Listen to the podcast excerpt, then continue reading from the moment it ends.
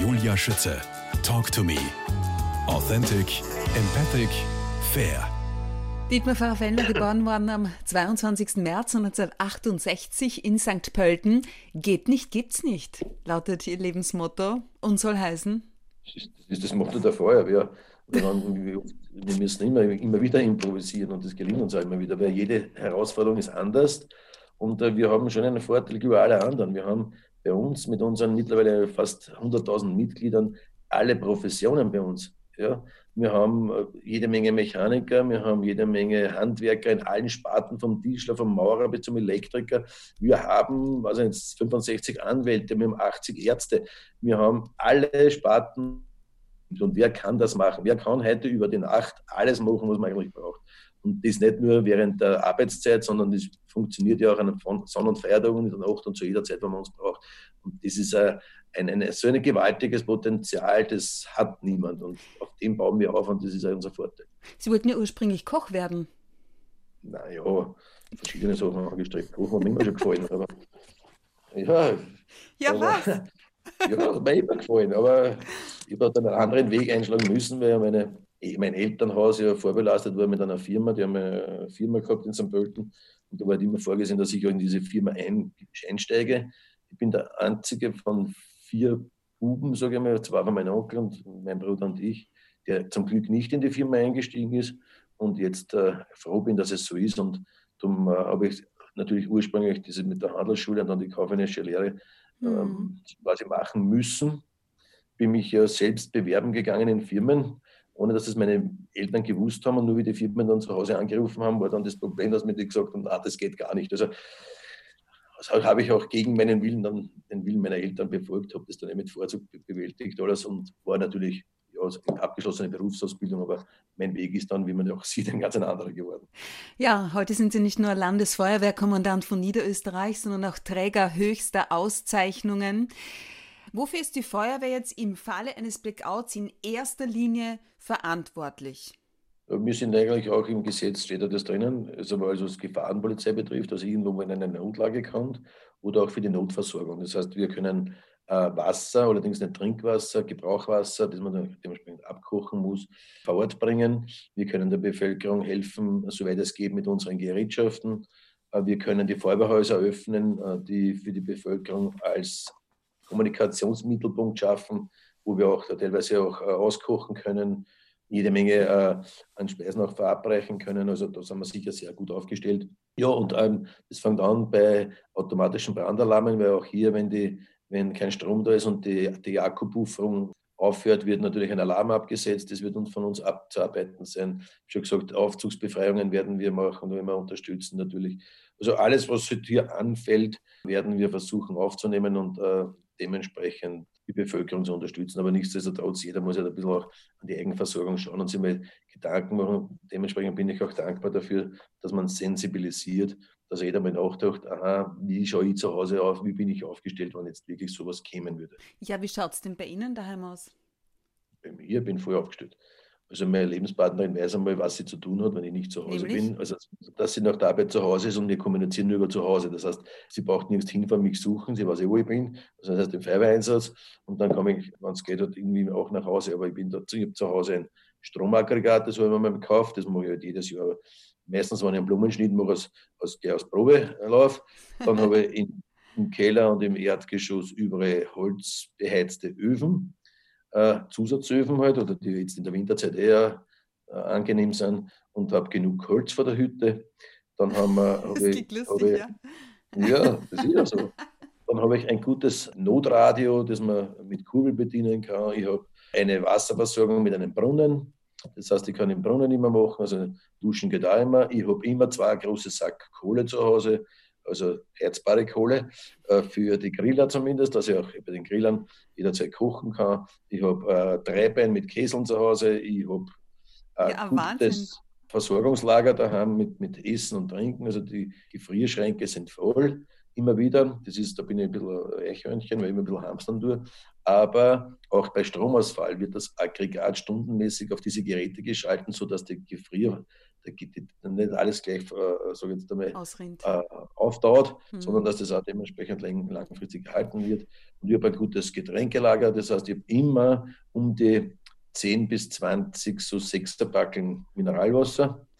Das kann man ganz gut brauchen und habe zusätzlich dann noch ein schönes Weinlager. Also fahre ich dann sicher nicht. Also ich bin sicher sehr gut aufgestellt. Vorbildlich. Dietmar Pfarrer-Fellner, und was haben Sie mit Ihrem mittlerweile erwachsenen Sohn für den Fall der Fälle ausgemacht? Dass er zu mir kommen kann. Der weiß Bescheid, mhm. dass er im Krisenfall zu mir kommen kann. Der ist ja auch ein Handwerker, Installateur, der ist handwerklich begabt und er kennt auch meine Einspeisstelle, wo man den Strom einspeist, wo man äh, alles versorgen kann. Also alle kennen glaube, sich aus mir sind wir super aufgestellt. Ja, wenn man die Familie und so öfters lebt, dann, können, dann hilft mir sehr oft auch bei mir im Haus und da weiß er sicher alle Abläufe und alles Bescheid. Also mhm.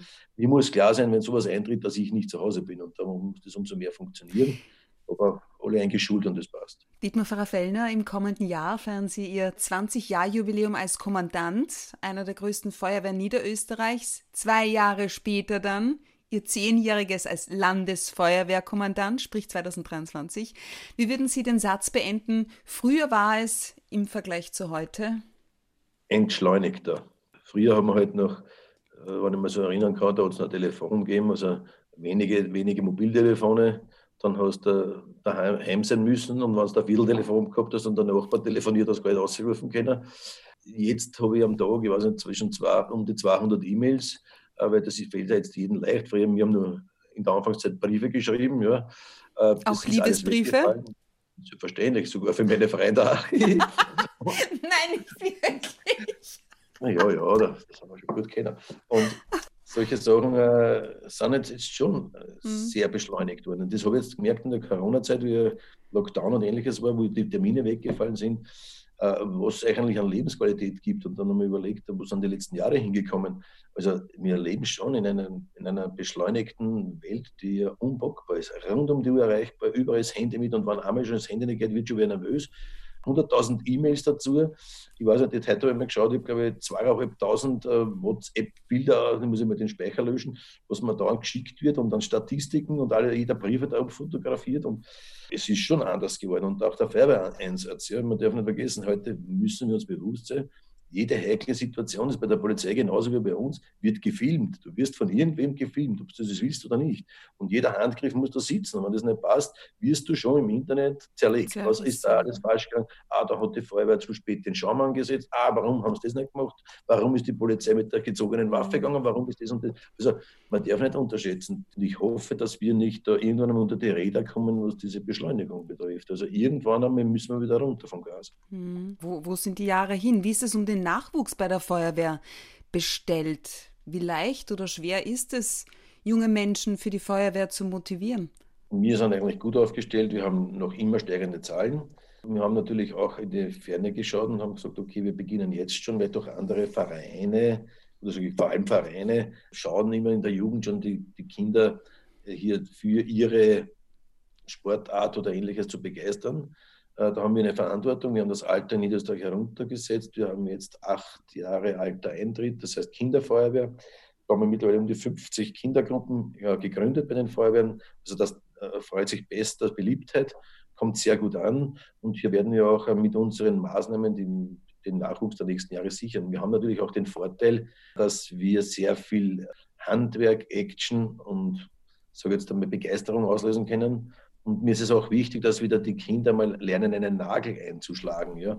Und nicht nur glauben, das geht dann virtuell irgendwo übers Handy oder mal ganz banale Dinge äh, zu lernen, die man eigentlich fast in unserer Gesellschaft verlernt hat. Man braucht ja nicht im städtischen Bereich schon, dass ja das ist oft wirklich arg, wie da manche Kinder, ich sage, es fängt bei der, bei der Farbe der Kühe an, hört dann bei irgendwelchen anderen Geschichten auf. Also da müssen wir schon wieder ein bisschen handwerklich unterwegs sein und ein bisschen auch sehr viel Hausverstand versuchen einzubringen. Und was der große Vorteil auch bei der Feuerwehr ist, ist das Miteinander. Nicht Einzelpersonen werden in den Vordergrund gestellt, sondern die Kameradschaft, das Gemeinsame. Und das zu lernen, sich auch unterzuordnen, glaube ich, schadet uns in der heutigen Zeit nicht. Gibt es eine Altersgrenze bei der Aufnahme? Bin ich schon zu alt? also die Aufnahme, nein, nein, nein.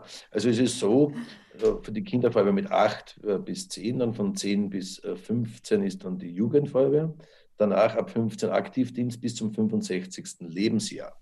Aber sogar darüber, und äh, darüber ist es so, äh, dass mir zwar dann der Reservestand ist, also nicht an erster Front, aber alle zumutbaren Tätigkeiten können passieren. Das ist bei uns anders. In anderen Ländern ist es anders im Gesetz. Da ist mit dem Alter vorbei. Bei uns nicht. Bei uns kann man alle Tätigkeiten noch machen, die zumutbar sind. Nur nicht Kommandantenfunktion, Wettkämpfe und ähnliches. Also alles andere, natürlich sind wir gerne äh, äh, dabei und wir freuen uns, wenn unsere älteren Kameraden uns auch unterstützen und immer wieder beiseite stehen. Die Freiwilligkeit der Feuerwehren ist oberstes Gebot, betonen Sie immer wieder. Herr Landesfeuerwehrkommandant, wie darf ich das verstehen? Da ein hauptberufliches System in der jetzigen Phase äh, sage jetzt einmal, in dieser Qualität nicht leistbar wäre. Wenn man bedenkt, man will den Notruf 122 in, in Niederösterreich und hat in kürzester Zeit Hilfe. Ja? Also das ist nicht selbstverständlich. Es gibt schon Länder, da wartet man schon mindestens eine halbe Stunde, bis wer kommt, weil ja nicht so viel da ist. Und äh, Sie dürfen nicht vergessen, hauptberuflich das aufrechtzuerhalten, rund um die Uhr, plus Ausbildungskosten, alles zusammen, ist bei uns ein Aufkommen fast unmöglich in dieser Qualität. Aber man darf nicht vergessen, in Zentralraum oder Städten zum Beispiel wie Wien ist, ja, Wien hat man reine Berufsfeuerwehr, weil es ja gar nicht anders geht, aber hat man alleine Personalkosten von die 150 Millionen im Jahr, nur Personalkosten, da eben einfach keine Fahrzeuge, keine äh, Unterkünfte oder Ähnlichem. Ja. Das ist schon ein großer Vorteil. Darum müssen wir dann auch trachten, wenn wir diese Qualität der Sicherheit in Zukunft auch für unsere Bevölkerung haben wollen, und auch die Einsatzbereitschaft der Feuerwehrleute bewahren. Dann brauchen wir die Freiwilligkeit. Und mit der Freiwilligkeit werden wir das schaffen. Und die Freiwilligkeit ist man dann auch, muss auch heilig sein. Allein was man sich da Sport und was wir für Qualität haben. Und das darf auch nicht selbstverständlich werden. Ich höre immer wieder Budgetverhandlungen und Ähnlichem, ja, die Frage, was die kostet. Ja, wenn wir das beruflich machen müssten, dieses System, da brauchen wir gar nicht reden über Kosten, weil dann explodieren die Kosten, würden jeden Rahmen sprengen. Also das höchste Gut, das wir haben, ist diese Freiwilligkeit. Und diese Freiwilligkeit sind wir alle, auch die Politik, gemeinsam aufgerufen, das auch aufrechtzuerhalten. Und wenn uns das gelingt, dann werden wir auch diese Qualität, die auch die Bevölkerung von uns erwartet, in einem der reichsten Länder der Welt, glaube ich, auch aufrechterhalten können. Sie befinden sich aktuell in Ihrer dritten Amtsperiode als Landesfeuerwehrkommandant. Zu wissen, wie die Feuerwehren ticken, ist Ihr größter Anspruch. Wie darf ich das verstehen? Wie ticken denn Niederösterreichs Feuerwehren? Wenn man wissen will, wie sie ticken, dann muss man auf der Basis tätig sein. Und die Basis ist jeder Feuerwehrkamerad, jede Feuerwehrfrau draußen vor Ort. Und das ist für uns eigentlich ganz wichtig. Und darum bin ich auch noch Kommandant in St. Pölten, wo ich auch meine Einsätze fahre. Ich bin jetzt im Lockdown jede Menge Einsätze als Einsatzleiter gefahren, bin selbst im Auto gesessen, einfach selbst mit gewissen Autos auch lenken. Und wenn man bei der Mannschaft sitzt, wenn man das hört oder wenn man draußen auf Veranstaltungen kommt, ich setze mich oft auf irgendwelche Tische von irgendwelchen äh, Feuerwehrleuten niedrigen Dienstgrades, wenn ich mal so sagen wo es ja kein Qualitätsunterschied ist, ist ja nur äh, meistens auch, wie lange ist man dabei, ob man funktioniert oder nicht, aber die haben ja trotzdem ganz gute Ideen. Und wenn man das mhm. immer wieder aufnimmt und nicht immer glaubt, äh, die Funktionäre sind die gescheitesten, sondern hört ein bisschen auch zu, was dort passiert, dann kann man das Feuerwehrwesen sehr gut äh, kennenlernen, dann weiß man, wie es tickt und dann kann man es auch optimal lenken. Was haben Sie zuletzt so gehört? Ja, das ist natürlich, was Corona betrifft, ist natürlich jetzt momentan äh, das Thema Nummer eins. Und äh, jetzt geht es gerade, äh, wie viele Leute kann man auf Allerheiligen am Friedhof schicken. Ne? Also das sind vielleicht so banale Dinge, aber das sind den Feuerwehren wichtig, weil da marschiert die ganze Feuerwehr zuerst in die Kirche, dann alle am Friedhof und das muss dann passen. Oder Begräbnisse von Kameraden und also so. Das muss man schon hören, was da halt wichtig ist. Und man muss halt auch schauen, dass man die Schutzmaßnahmen macht, dass man das einhält und somit können wir gewisse Tätigkeiten auch freigeben. Natürlich haben die Pensionisten, was auch nicht recht, wenn die Feuerwehr zugesperrt haben. Na, wollen sie uns jetzt nicht mehr, ne? aber das ist halt eine Maßnahme, die wir setzen haben müssen, um alleine sie selbst zu schützen. Das ist ja das Thema. Also man muss schon reinhören, wo die Probleme sind und dann kann man versuchen, im Rahmen der gesetzlichen Möglichkeiten auch zu unterstützen. Vom Freigeben zur Freizeit, Dietmar Pfarrer Fellner, wie ticken Sie in Ihrer Freizeit? Außer, dass Sie gern kochen. Ab und zu. das hat ab und zu immer. Und koche ich immer. Ja, äh, es ist so, was soll ich sagen, Freizeit, die geringe Freizeit, die man bleibt, ich ja sehr viel im Garten machen können. Ich war ja schon einmal unverschuldet in Quarantäne im heurigen Jahr, also ich habe sehr viel im Garten gemacht, habe nebenbei noch eine Almhütte in den Bergen nahe St. Pölten, das ist auch sehr gut, das ist auch ein Rückzugsort und eine Energietankstelle. Da kann man mit den Tourenski im Winter gerne raufgehen oder Wanderungen machen über die Berge äh, im Dreisental bis zur Steiermark. Also mit bin also zu Fuß nach Magazell gegangen oder ähnliches. Also Wandern ist eine sehr angenehme Sache. Gefällt mir auch sehr gut in den Bergen, in der Natur. Äh, tue natürlich im Winter halt gern Skifahren. Werden wir mal schauen, wie das heuer äh, wird alles. Was ich gern tue, ist auch ein bisschen verreisen und äh, das schaut momentan auch schlecht aus. Aber heuer habe alles, fast alles stornieren müssen, was ich gebucht gehabt habe. Also ja, also die Freizeitfahrt wird man sicher nicht. Also das bei mir zu Hause ist im Garten oder ob das am Berg ist. Also es ist mhm. immer was zu tun. Es ist immer was zu tun. Und abschließend gibt es noch einen Word-Rap. Ein Blackout bedeutet für die Feuerwehr? Eine große Herausforderung. Meine wichtigste Aufgabe dabei ist? Die Prioritäten zu setzen und das beste Gerät und die Mannschaft äh, zum wichtigsten Punkt zu bringen. Mit Energie assoziiere ich spontan? Lebenslust. Energieräuber sind? Jene, die mir immer in 20 Sätzen was erklären wollen und ich nicht weiß, um was es geht. Als Energiequellen nutze ich? Den Heimathafen, das ist mein Haus, mein Garten und meine Almhütte. Dietmar Pfarrer Fellner, Landesfeuerwehrkommandant von Niederösterreich, Kommandant der Feuerwehr St. Pölten-Stadt. Ich bedanke mich für die Zeit, den Einblick in den Alarmplan und überhaupt in die Freiwillige Feuerwehr. Alles Gute und wir sehen uns. Herzlichen Dank für das Gespräch.